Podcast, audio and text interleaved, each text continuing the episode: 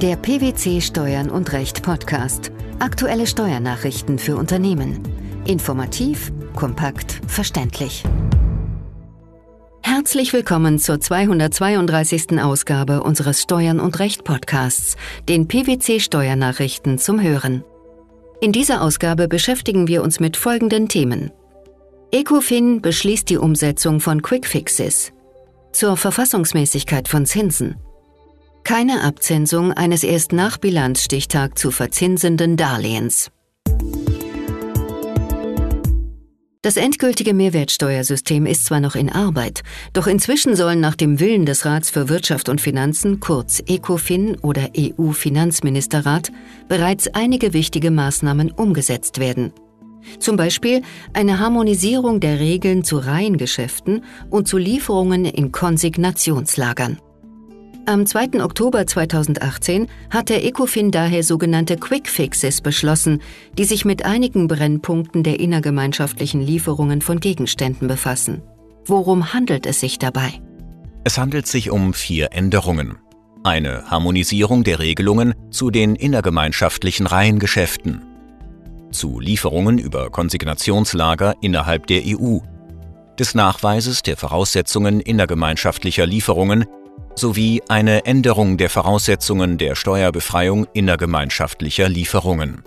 Bleiben Punkte offen? Die genannten Maßnahmen werden dem Entwurf zufolge entgegen früheren Richtlinien und Verordnungsentwürfen nicht davon abhängig gemacht, dass den Beteiligten der Status eines zertifizierten Steuerpflichtigen zukommt. Die Einführung des zertifizierten Steuerpflichtigen wurde aber offenbar lediglich auf das endgültige Mehrwertsteuersystem verschoben. Ein fünfter Quickfix zur Steuerbefreiung selbstständiger Zusammenschlüsse wurde diskutiert, aber nicht umgesetzt. Eine mögliche Neuregelung in diesem Bereich soll von der Kommission aber noch geprüft werden. Der Beschluss steht unter dem Vorbehalt einer Stellungnahme des Europäischen Parlaments sowie der abschließenden Verabschiedung durch den EU-Rat und entfaltet damit keine unmittelbare Rechtskraft. Daher können im weiteren Gesetzgebungsverfahren grundsätzlich noch Änderungen an den Vorschriften vorgenommen werden. Was bedeutet das für das weitere Vorgehen? Die Regelungen sollen von den Mitgliedstaaten ab dem Jahr 2020 angewendet werden. Angesichts der bevorstehenden Harmonisierung dürften bereits auf nationaler Ebene diskutierte Entwürfe zur Neuregelung der Vorschriften zum Reihengeschäft nicht weiterverfolgt werden. Es scheint möglich, dass die vom Bundesministerium der Finanzen gewährte Übergangsfrist für Konsignationslager, die eigentlich Ende 2018 auslaufen sollte, um ein weiteres Jahr verlängert wird, um dann von der Neuregelung im Rahmen der Quickfixes abgelöst zu werden. Der Text der Quickfixes scheint nicht ganz widerspruchsfrei. An manchen Stellen ist der Wortlaut verwirrend, manchmal bleibt unklar, wie bestimmten Regelungen in der Praxis nachgekommen werden kann. Können Sie demnach Ihrem Zweck einer echten Harmonisierung der Regelungsmaterie in allen Mitgliedstaaten überhaupt in vollem Umfang gerecht werden? Sicher werden sich Zweifelsfragen ergeben, die noch zu klären sein werden. Es ist daher ratsam, sich weiterhin ausführlich zu informieren. Der ECOFIN hat sich im Rahmen seines Beschlusses auf einige weitere umsatzsteuerliche Maßnahmen geeinigt, welche aber ebenfalls erst noch vom EU-Rat formell verabschiedet werden müssen. Worum handelt es sich hier? Diese Maßnahmen umfassen unter anderem eine Richtlinie zum Steuersatz elektronischer Veröffentlichungen sowie eine weitere Richtlinie, die es besonders stark von Steuerbetrug betroffenen EU-Mitgliedstaaten unter bestimmten Voraussetzungen gestattet, eine generelle Umkehrung der Steuerschuldnerschaft anzuwenden. Diese Richtlinien sollen bereits in Kürze durch die Mitgliedstaaten anwendbar sein die Anwendung der letzteren Richtlinie ist einstweilen auf den 30. Juni 2022 begrenzt. Der Jahreswechsel naht. Zinsbescheide sollten offen gehalten werden, um Verjährung abzuwenden. So lautet ein wichtiger Ratschlag. Vor welchem Hintergrund? Der neunte Senat des Bundesfinanzhofs zweifelte im Mai 2018 an, ob der gegenwärtige Zinssatz von 0,5 Prozent pro Monat zu Zeiten eines anhaltenden strukturellen Niedrigzinsniveaus mit dem allgemeinen Gleichheitsgrundsatz und dem Übermaßverbot vereinbar ist. Das Bundesverfassungsgericht wurde in dieser Frage bereits angerufen. Was ist angesichts dessen zu beachten? Sollte das Bundesverfassungsgericht gegen das derzeitige Zinsniveau entscheiden, können davon grundsätzlich nur Zinsbescheide profitieren, die noch offen sind.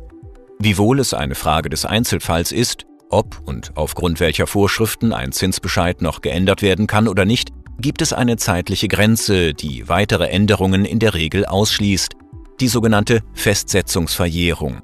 Sie setzt in der Praxis häufig zu einem Jahreswechsel ein. Folglich ist damit zu rechnen, dass viele Zinsbescheide schon bald keiner Änderung mehr zugänglich sein werden.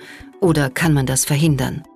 Rechtzeitig eingeleitete Maßnahmen können unter Umständen die Zinsbescheide in zweckdienlicher Weise offen halten, zumindest bis eine Entscheidung des Bundesverfassungsgerichts vorliegt. Was ist mit neueren Zinsbescheiden? Bei neueren Bescheiden sollte insbesondere die Einspruchsfrist beachtet werden. Unternehmer, denen gegenüber Zinsbescheide für die letzten Jahre ergangen sind, zum Beispiel weil Außenprüfungen zu Steuernachforderungen geführt haben, sollten daher zeitnah ihre Umsatzsteuerbescheide der vergangenen Jahre prüfen und gegebenenfalls ihren Steuerberater kontaktieren, um für weitere Schritte professionelle Hilfe in Anspruch zu nehmen. Worauf ist dabei zu achten? Dabei ist zu beachten, dass die Abgabenordnung für Zinsbescheide zahlreiche Besonderheiten vorsieht. Für die Frage, inwieweit gegen Zinsbescheide vorgegangen werden sollte, kommt es nicht auf den Zeitraum der zugrunde liegenden Veranlagung an, sondern darauf, auf welche Jahre sich der Zinslauf erstreckt. Am aussichtsreichsten erscheint aus derzeitiger Sicht ein weiteres Vorgehen bei Zinsbescheiden für Jahre circa von 2012 an, doch sollte bei gegebener Veranlassung in Betracht gezogen werden, die Zinsbescheide auch für frühere Jahre offen zu halten. Eine von einer Abzinsung ausgenommene Verbindlichkeit liegt dann vor, wenn eine unbedingte Verzinsung vor dem Bilanzstichtag vereinbart wurde, der Beginn der Verzinsung aber erst nach dem Bilanzstichtag erfolgte. Dies hat der Bundesfinanzhof entschieden. Welchen gesetzlichen Hintergrund hat diese Entscheidung?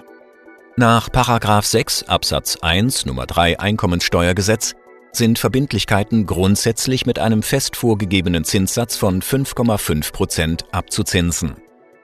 Im Hinblick auf die in Satz 2 der Vorschrift enthaltenen Ausnahmen sind letztlich aber nur unverzinsliche Verbindlichkeiten mit einer Restlaufzeit von mindestens zwölf Monaten, die nicht auf einer Anzahlung oder Vorleistung beruhen, abzuzinsen. Wie war der Sachverhalt, den es zu klären galt?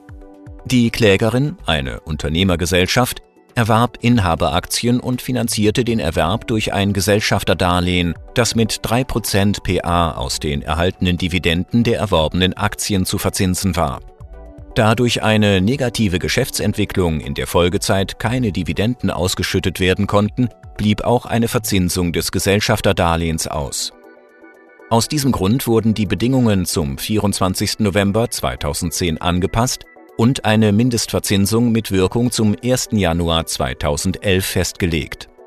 In dem streitgegenständlichen Jahresabschluss zum 31. Dezember 2010 passivierte die Klägerin die Darlehensverbindlichkeiten in voller Höhe. Nach Auffassung des Finanzamts waren die Darlehen hingegen abzuzinsen, da eine dividendenabhängige Verzinsungsvereinbarung unstreitig unverzinslich wäre. Dieser Einschätzung folgte das Finanzgericht. Der Bundesfinanzhof hingegen entschied zugunsten der Klägerin. Wie lautet der Tenor der höchstrichterlichen Entscheidung? Wenn ein bisher bedingt verzinstes Darlehen ohne Bedingungseintritt in ein die Restlaufzeit umfassendes unbedingt verzinstes Darlehen umgewandelt wird, dessen Zinssatz dem effektiven Zinssatz eines bei einer Landesbank refinanzierten Darlehens entspricht, so liegt nach Meinung der BFH-Richter auch dann ein verzinsliches Darlehen im Sinne des Einkommenssteuergesetzes vor, wenn die Verzinsungsabrede zwar vor dem Bilanzstichtag erfolgte, der Zinslauf aber erst danach begann. Wann also ist ein Darlehen als verzinsliche Verbindlichkeit einzustufen? Eine verzinsliche Verbindlichkeit liegt in jedem Fall dann vor, wenn das Darlehen mit einer Zinsvereinbarung verbunden ist. Dabei steht die Nichtzahlung der vereinbarten Zinsen einer Verzinslichkeit nicht entgegen. Auch eine bedingte Verzinsung ist eine Zinsvereinbarung. Was folgte daraus im Streitfall? Die streitige Verbindlichkeit ist laut Senat mit ihrem Nominalbetrag zu passivieren, da es sich um verzinsliche Verbindlichkeiten handelte. Die BFH-Richter bezogen sich dabei auf die unbedingte Verzinsungsabrede vom November 2010 mit Wirkung zum 1. Januar 2011, die zu einer verzinslichen Verbindlichkeit im Sinne des Einkommensteuergesetzes führt und zum Zeitpunkt des folgenden Jahresabschlusses, das heißt am 31. Dezember 2010, zu berücksichtigen war. Wie begründete der Bundesfinanzhof sein Urteil?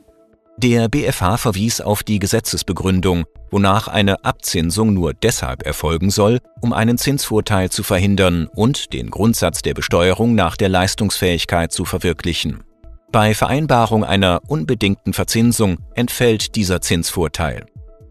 Da bereits bei der Ermittlung des anzusetzenden Betrags für die Verbindlichkeit, also zum Zeitpunkt des Bilanzstichtages, Zinsaspekte der Zukunft zu berücksichtigen sind, greife zu diesem Zeitpunkt auch die Befreiung vom Abzinsungsgebot.